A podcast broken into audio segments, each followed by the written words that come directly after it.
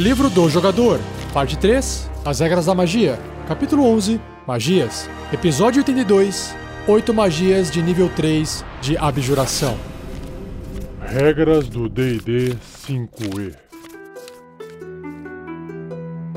Uma produção RPG Next.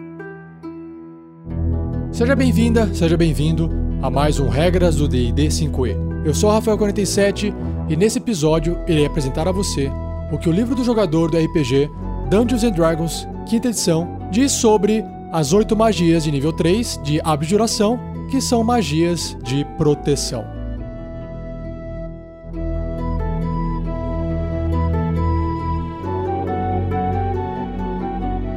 Seja você também um guerreiro ou uma guerreira do bem. Para saber mais, acesse padrim.com.br barra rpgnext ou picpay.me barra rpgnext.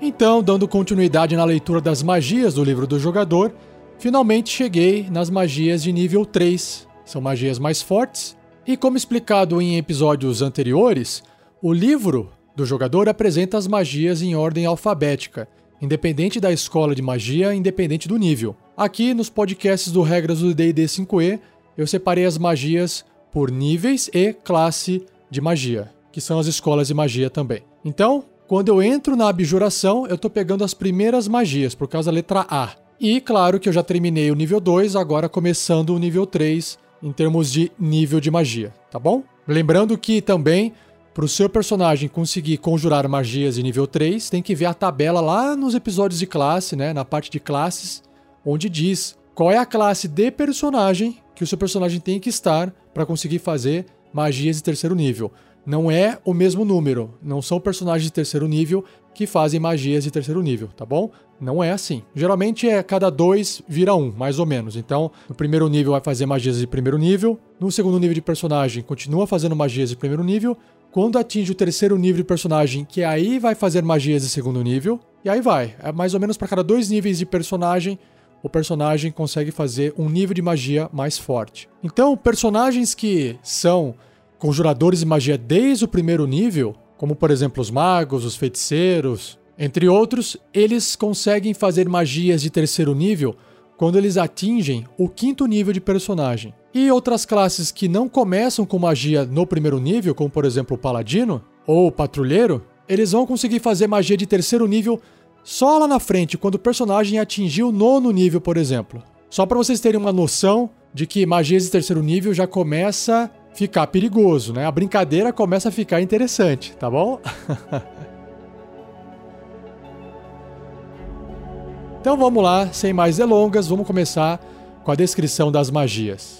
A primeira magia da lista de hoje é a Beacon of Hope. É um sinal de esperança. Uma magia de terceiro nível de abjuração, com tempo de conjuração de uma ação, o alcance é de 30 pés, que são 9 metros, componentes verbal e somático, e a duração é concentração até um minuto. Então, lembrando que magias que envolvem concentração, se o seu personagem tomar dano, for machucado em combate, ou até mesmo fora de combate, ele tem que fazer um teste, um teste de constituição com dificuldade 10. Se ele não passar, ele perde a concentração da magia e a magia se dissipa.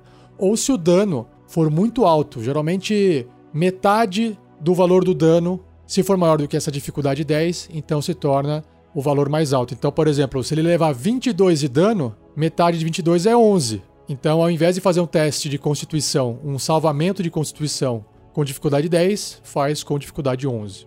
Certinho? Bom, a magia descreve o seguinte: essa magia confere esperança e vitalidade. Escolha qualquer quantidade de criaturas dentro do alcance. Pela duração, cada alvo tem vantagem em testes de resistência de sabedoria e testes de resistência contra a morte e recuperam o máximo de pontos de vida possível em qualquer cura. Então tá aí.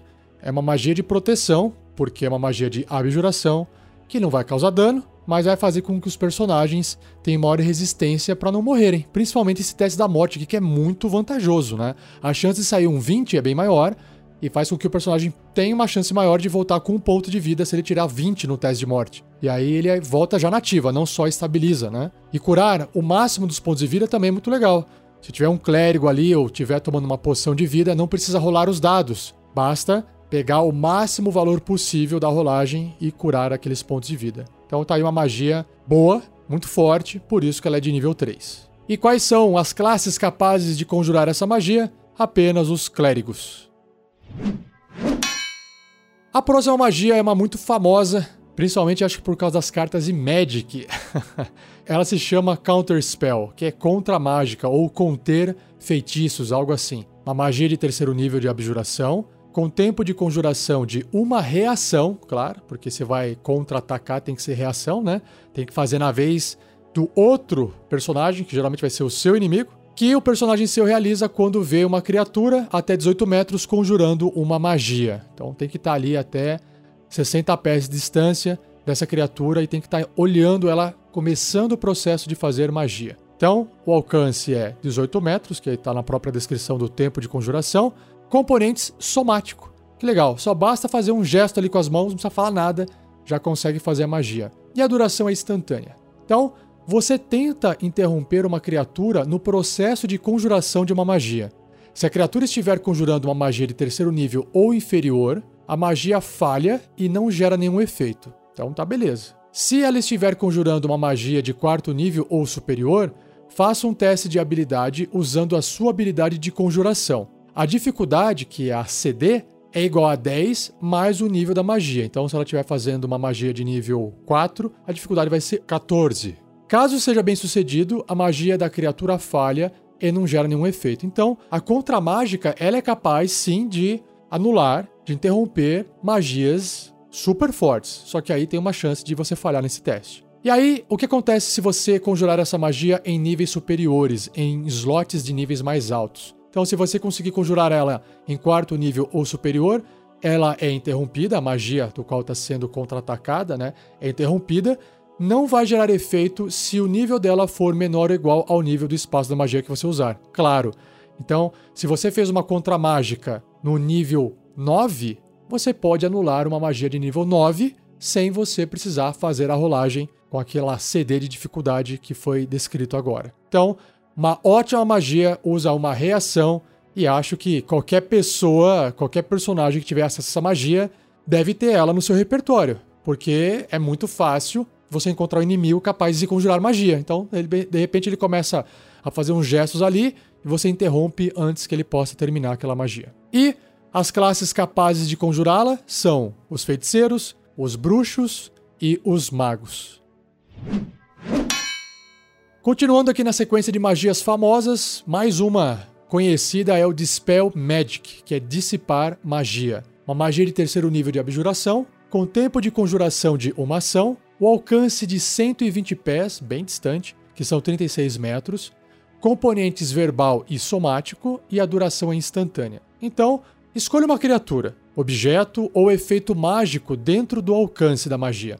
Qualquer magia de terceiro nível ou inferior no alvo termina. Então, aquele alvo está sendo afetado por uma magia de nível 3 ou menor, agora não me lembro, mas pode ser, por exemplo, um Ray of Infliction, aquele raio da, de, da fraqueza, né? Que eu cheguei a comentar em podcasts anteriores. Então ela tá fraca por causa da magia, você já pum, jogou esse dissipar magia, removeu aquele efeito que estava sendo causado pela magia do alvo que você escolheu. Então, para cada magia de quarto nível ou superior no alvo, realize um teste de habilidade usando a sua habilidade de conjuração e a dificuldade é igual a 10 mais o nível da magia, igualzinho à contra-mágica que eu acabei de descrever agora. Se obtiver sucesso, a magia termina. Então é isso. Então, se você está fazendo dissipar magia contra um alvo que tem um efeito mágico de nível 4 ou superior, você tem que fazer esse teste com a chance de não remover, né, de não dissipar aquela magia. E claro que em níveis superiores, se você faz ela em quarto nível, quinto nível, sexto nível ou acima, até um nono nível, né?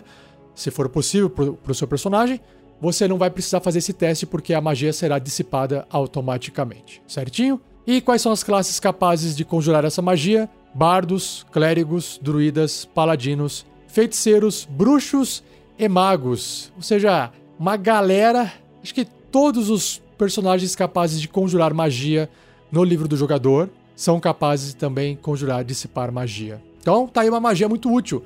Se você não é capaz de fazer contra mágica e interromper o efeito mágico, pelo menos você pode acabar removendo o efeito mágico depois de ter afetado uma criatura. É claro que a contra mágica é muito mais forte, porque eu posso anular uma bola de fogo, por exemplo, que é instantânea.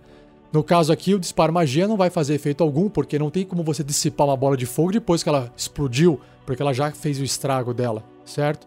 Então, contra mágica é mais forte, mas o disparo magia também complementa contra mágica, porque você pode chegar num campo de batalha onde um efeito mágico já foi causado, e aí você precisa eliminar aquele efeito, ou uma porta tá com um efeito de proteção e você tem que remover aquela proteção, ou pelo menos tentar dissipar a magia dela.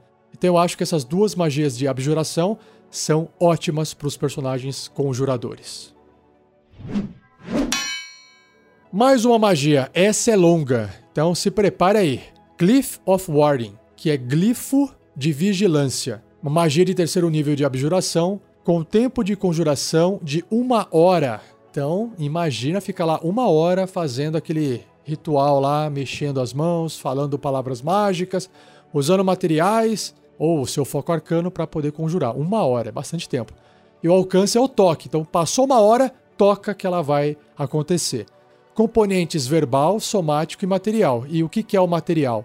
É o incenso e pó de diamante valendo no mínimo 200 moedas de ouro que são consumidos pela magia. Então repare, é consumido pela magia. Então, essas 200 moedas de ouro, que é o dinheiro necessário para você comprar incenso e pó de diamante, custa 200 moedas de ouro e vai desaparecer, vão ser consumidos pela magia. Toda vez que você quiser fazer essa magia de novo, você precisa comprar esses materiais novamente.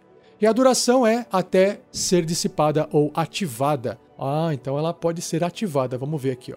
Quando você conjura essa magia, você inscreve um glifo que fere outras criaturas, tanto sobre uma superfície, como uma mesa, ou uma seção de piso ou parede, quanto dentro de um objeto que possa ser fechado, como um livro, um pergaminho ou um baú de tesouro. Ah, legal. Para ocultar o glifo. Se você escolher uma superfície, o glifo pode cobrir uma área da superfície não superior a 3 metros de diâmetro, que são 10 pés. Ou seja, é grande 3 metros, você pode encher uma parede, mas não fazer uma puta ilustração, um glifo gigante, não faz sentido. Se você escolher um objeto, o objeto deve permanecer no seu local. Se ele for movido a mais de 3 metros de onde você conjurou essa magia, o glifo será quebrado e a magia termina sem ser ativada. Ah, então só se a pessoa souber que tem um glifo, ela pega e afasta, né? Interessante. Continuando.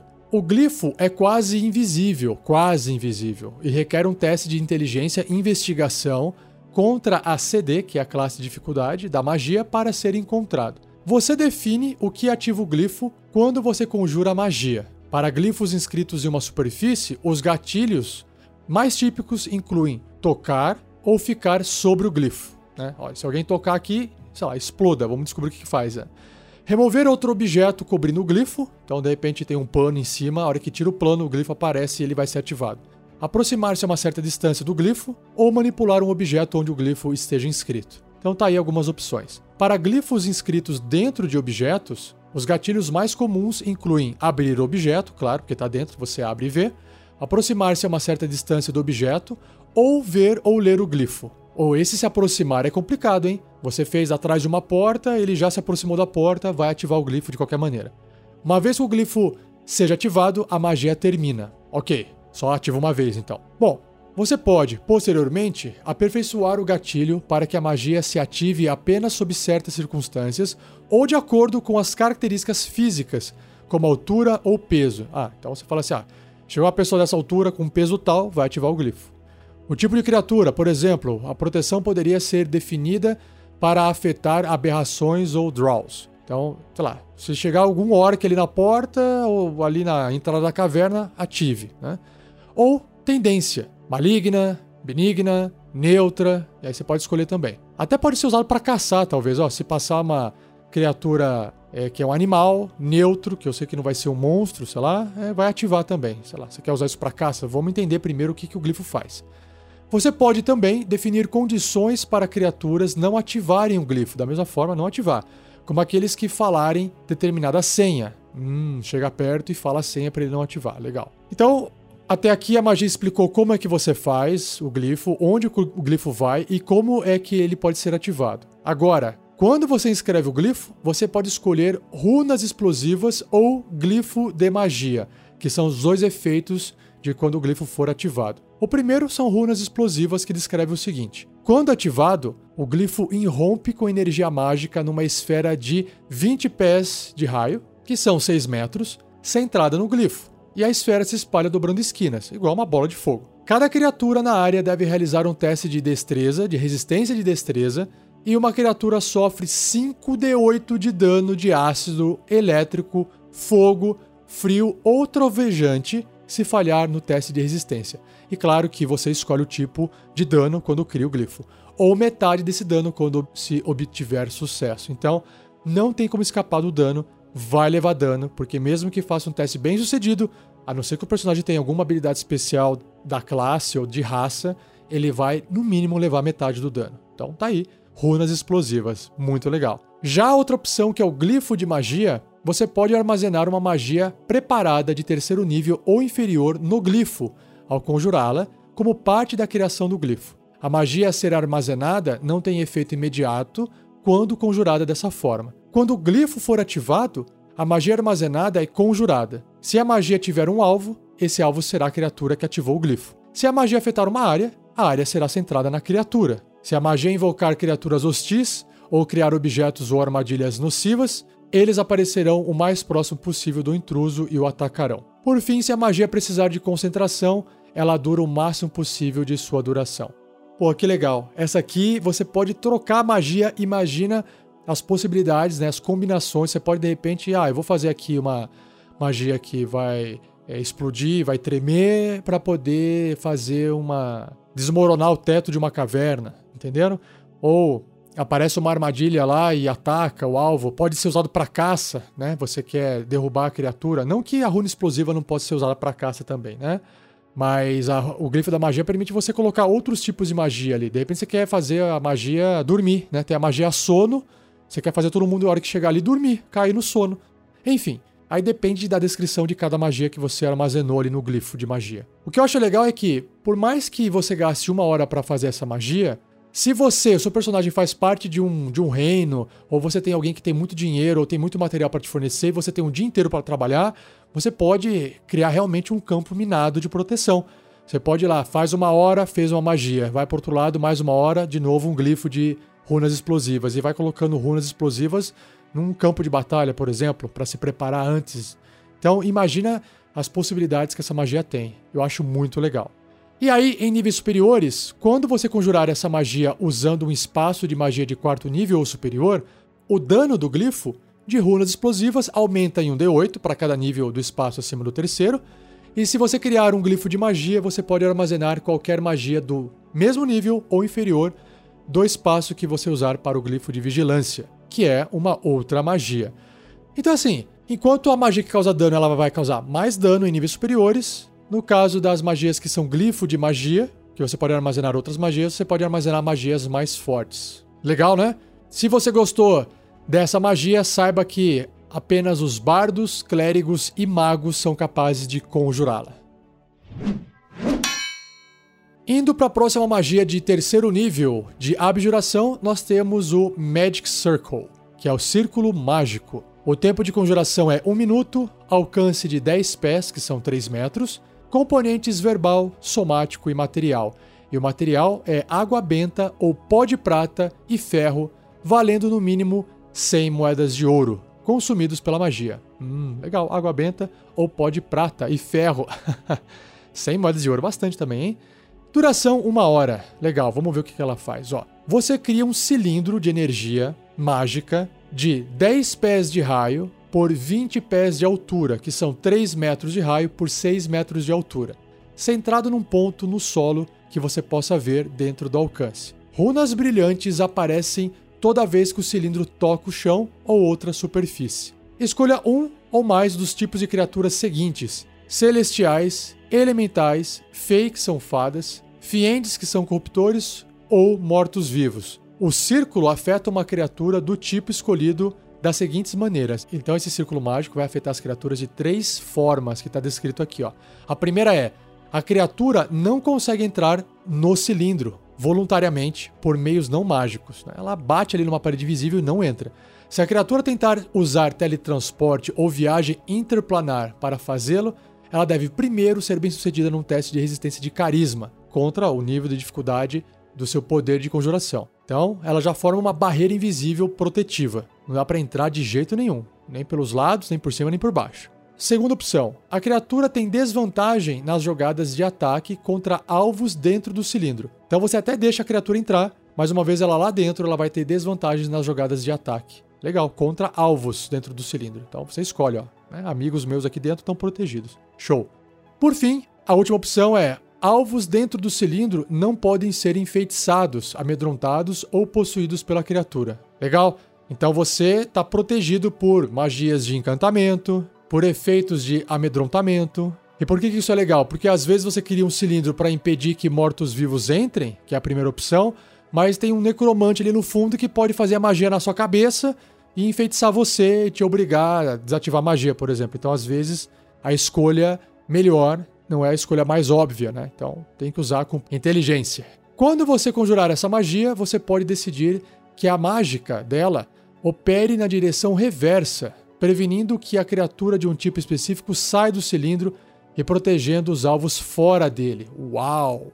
Então você poderia criar tipo uma gaiola, uma jaula, fazer essa magia no centro ali de várias criaturas e elas não conseguem sair, prendendo elas lá dentro. Oh, bem legal, hein? Em níveis superiores, quando você conjurar essa magia usando um espaço de magia de quarto nível ou superior, a duração aumenta em uma hora para cada nível do espaço acima do terceiro. Ah, mas. Então tá aí. Você pode então elevar, se você conseguir fazer essa magia até o nono nível, de uma hora no terceiro nível, ela pode ficar até sete horas de duração no nono nível de magia. E as classes que podem conjurá-la são os clérigos, paladinos, bruxos e magos. Indo agora para as magias mais curtinhas, a próxima é Non-Detection, que é dificultar detecção ou não detecção. Uma magia de terceiro nível de abjuração, com tempo de conjuração de uma ação, o alcance é o toque, componentes nós temos verbal, somático, material e o material é um pouco de pó de diamante valendo 25 moedas de ouro. Nossa, como o pessoal gosta de diamante, né? Polvilhado sobre o alvo, consumido pela magia. Claro, você polvilhou aquele pó, você perde aquele pó, por isso que ele é consumido pela magia. duração é de 8 horas, então é por isso que tem o alcance de toque, né? Porque você tem que realmente chegar bem pertinho para poder polvilhar esse diamante em pó. Então, pela duração, você esconde um alvo que você pode tocar de magias de adivinhação, né? Porque magias de adivinhação tentam adivinhar coisas, encontrar coisas. Então, você tocou esse alvo, você está protegendo esse alvo desse tipo de magia. O alvo pode ser uma criatura voluntária, um local ou um objeto com não mais de 3 metros em qualquer dimensão. Não pode ser gigante, né? O alvo não pode ser alvo de magias de adivinhação ou percebido através de sensores mágicos de evidência. Então tá aí. Se você realmente quer esconder algo, não só, né, não é visualmente, é esconder algo de efeitos mágicos. Você realmente esconde. Você de repente quer se esconder e você se enfia no meio do mato e pelo menos por 8 horas você não vai ser encontrado por nenhum efeito mágico que alguém possa estar conjurando em algum lugar para poder te encontrar. Isso se envolver magias de adivinhação, tá bom? Então, para quem trabalha assim, esse tipo de magia, ela vai funcionar muito mais como roleplay, né? Como algo por trás de uma história, se tem alguém que está procurando alguém. Pode ser que ela tenha uma finalidade maior para NPCs, para personagens controlados pelo mestre por fazer parte de uma história, de uma narrativa. Olha, vocês estão atrás de um personagem, uma pessoa, essa pessoa sumiu na floresta, a gente perdeu o rastro dela, a gente não sabe onde ela foi parar, a gente não consegue rastrear ela porque ela deve estar com alguma proteção mágica, entendendo? É mais ou menos assim que vai funcionar. E repare que aqui eu não descrevi porque ela não fala em níveis superiores, não tem. A magia é isso só, ela funciona dessa forma e acabou, tá bom? Se você gostou mesmo assim dessa magia, quiser colocar ela para o seu personagem, eu acho também interessante, mas às vezes durante a escolha fica difícil você escolher essa magia ao invés de uma outra magia, né? Mas mesmo assim, se você quiser conjurar essa magia, saiba que os bardos, os patrulheiros e os magos são capazes de conjurar essa magia. Indo agora para a penúltima magia do cast, nós temos Protection from Energy, que é proteção contra energia. Terceiro nível de abjuração. Com tempo de conjuração de uma ação, o alcance é o toque, componentes verbal e somático, e a duração é de concentração até uma hora. Essa magia é bem curtinha, ela fala assim: ó, pela duração, a criatura voluntária que você tocar terá resistência a um tipo de dano de sua escolha, que pode ser ácido, elétrico, fogo, frio ou trovejante. Se eu não me engano, essa magia ela é bem parecida com aquela de resistir elementos, só que ela dura uma hora, que é muito mais forte, né? E o que, que significa ter resistência a um tipo de dano? Então, se o seu personagem ou quem você tocou receber dano ácido, ele vai receber metade daquele dano, né? Se for elétrico, metade. Se for fogo, metade. Ah, então de repente cai uma bola de fogo, o personagem tá com essa magia, essa proteção contra a energia no corpo, e aí ele fez o teste de resistência de destreza, passou, vai levar metade do dano da bola de fogo, mas ele vai levar metade da metade, porque ele tá com essa magia no corpo dele. Então tá aí uma magia de pura proteção contra energia. E se você quiser usar essa magia, o seu personagem terá que ser um clérigo, druida, patrulheiro, feiticeiro ou mago. Por fim, a última magia se chama Remove Curse, que é remover maldição. Terceiro nível de abjuração, com tempo de conjuração de uma ação, o alcance é o toque, componentes verbal e somático e a duração instantânea. Ao seu toque, todas as maldições afetando uma criatura ou objeto terminam. Olha que legal. Se o objeto for um item mágico amaldiçoado, sua maldição persiste, mas a magia rompe a sintonia do portador com o objeto. Então, permitindo que ele o remova ou descarte. Ah, que massa, hein? Então é uma magia anti-maldição.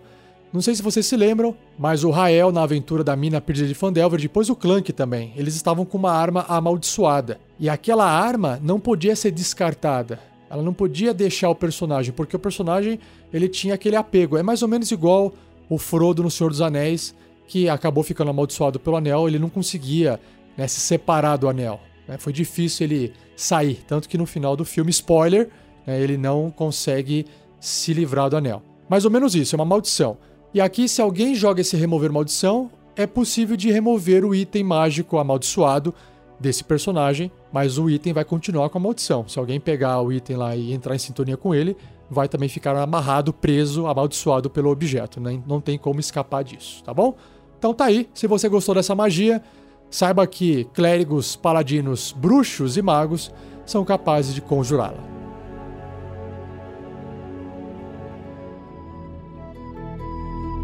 E assim eu encerro mais um episódio do Regras do D&D 5e. Envie suas dúvidas para rafael47@rpgnext.com.br ou escreva no post desse episódio. A minha intenção, como eu já falei aqui antes, é ir acumulando algumas perguntas e fazer um episódio respondendo todas elas. E olha, eu já tenho algumas ótimas perguntas acumuladas até agora. Não se esqueça de compartilhar esse episódio para ajudar no projeto. Continue a discussão desse cast no post, se você quiser. E uma novidade aqui para vocês é o seguinte: o RPG Next já tem um PicPay. Esse PicPay tem um plano de assinaturas. Agora, se você não quer fazer um plano de assinaturas, mas você quer fazer de repente uma doação para o RPG Next, só para poder ajudar, sei lá, uma semana hoje eu quero ajudar o RPG Next, eu não quero me comprometer a assinar um plano, né? Você pode acessar o PicPay e se você ainda não tiver o PicPay instalado no seu celular, instale o PicPay e entre com o código RPGNext.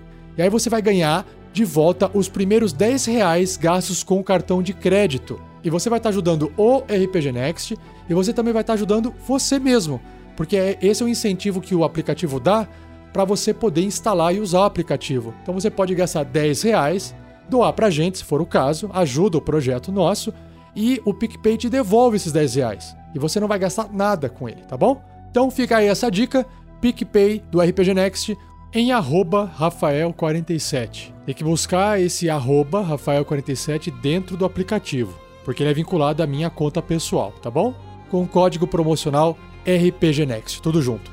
E não perca o próximo episódio, onde eu irei abordar 10 magias, também de terceiro nível, só que agora das escolas de conjuração e adivinhação, tá bom? Muito obrigado, um abraço, espero que você tenha gostado desse episódio e até o próximo!